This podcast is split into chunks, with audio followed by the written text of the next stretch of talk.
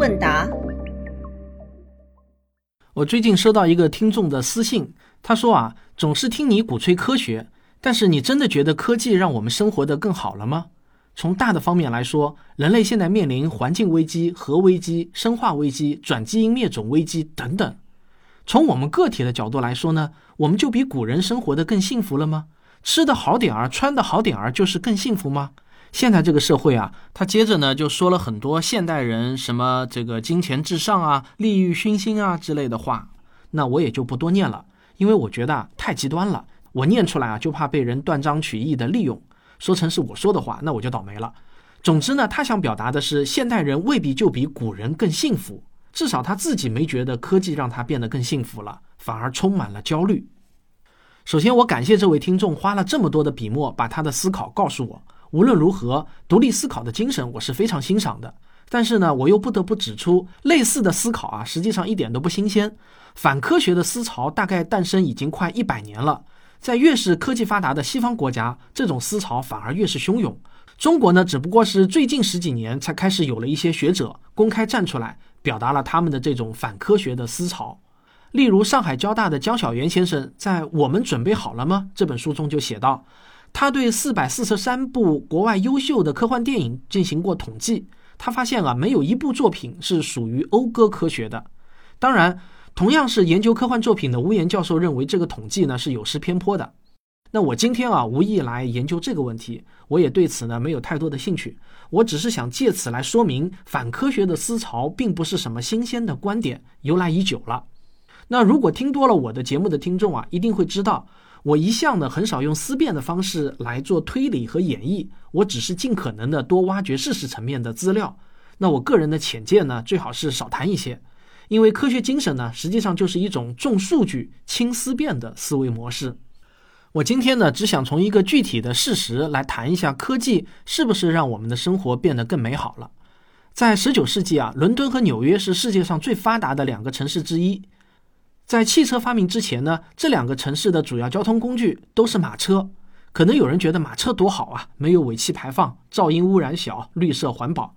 或许有些人会憎恶汽车，希望回归马车的时代。那不知道给我写信的那位听众啊，是不是也这么想的？然而啊，我想告诉大家，真实的情况是呢，马车比汽车带来的环境灾难可怕的多。如果你有过对比的话，你一定不愿意回到十九世纪的马车时代。为什么这么说呢？我找了一些资料和数据来告诉你啊。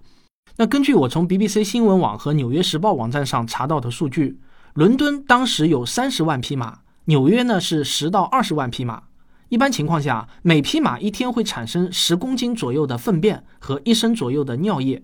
注意啊，马从来都是随地大小便的。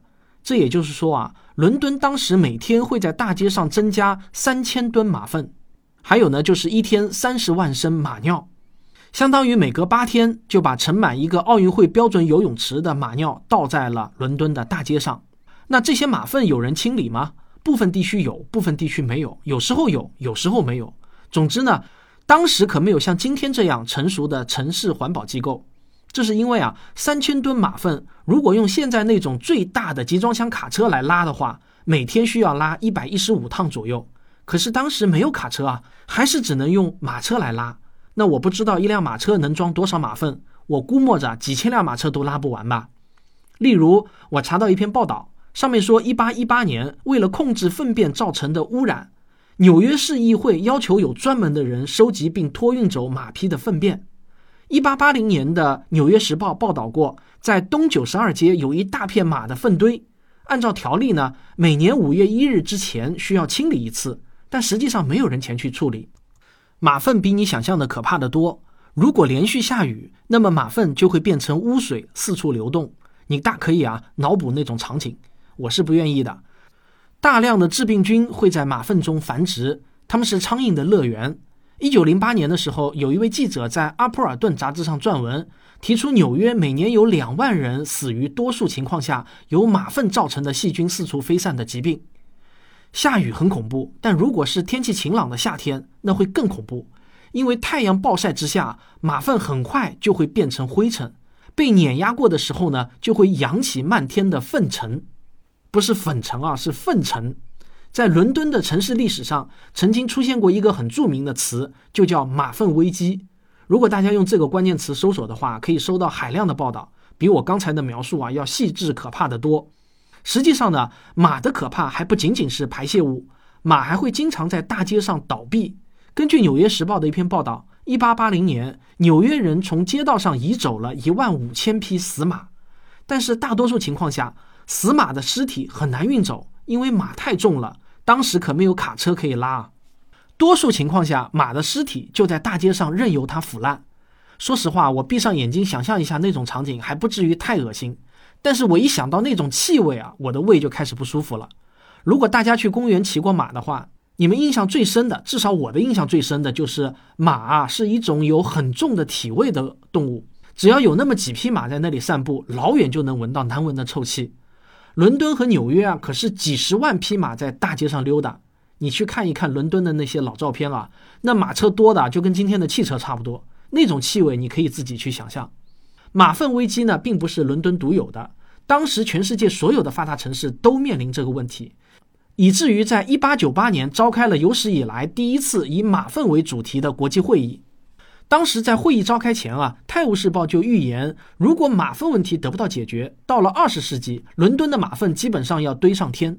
但是啊，那个国际会议并没有找到解决方案。当时大家的忧虑可比今天对环境的忧虑大得多了。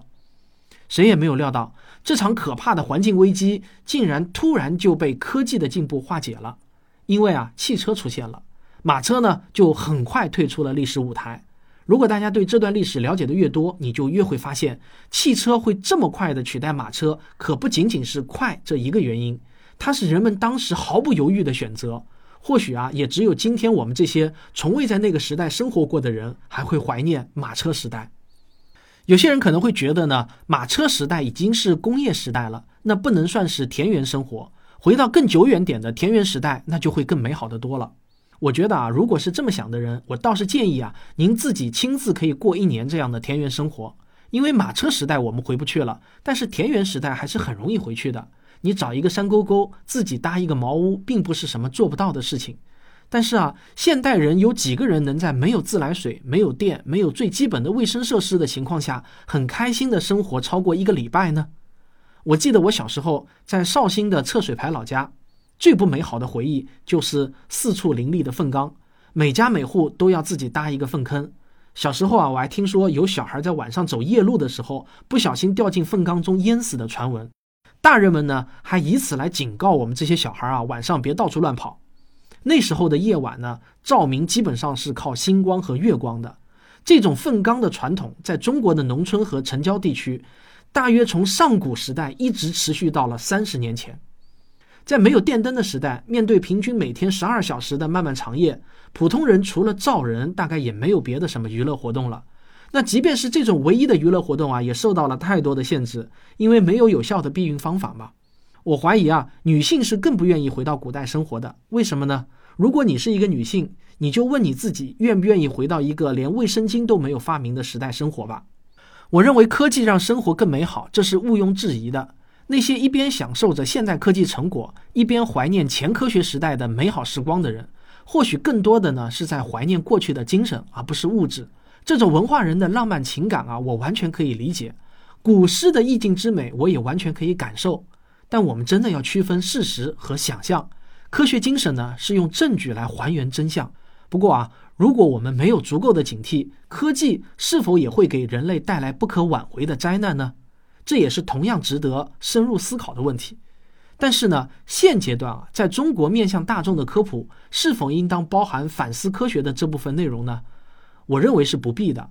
对科学的反思应当局限在科学家、科学哲学家以及与科研活动密切相关的专业人群中，不应当给它扩大化。这个观点啊，我在之前的节目中也谈到过。这是因为啊，今天的中国科学精神依然只是旷野中的一个小火苗，一阵不大的风就能把它熄灭。我们都知道，这样的事情在不远的过去就曾经发生过。那守护这堆小火苗，把科学精神传承下去，并且在中国这片土地上传播开来，我认为这对于中华民族的伟大复兴具有不可估量的历史意义。这也是我们每一个科普人的职责和价值之所在。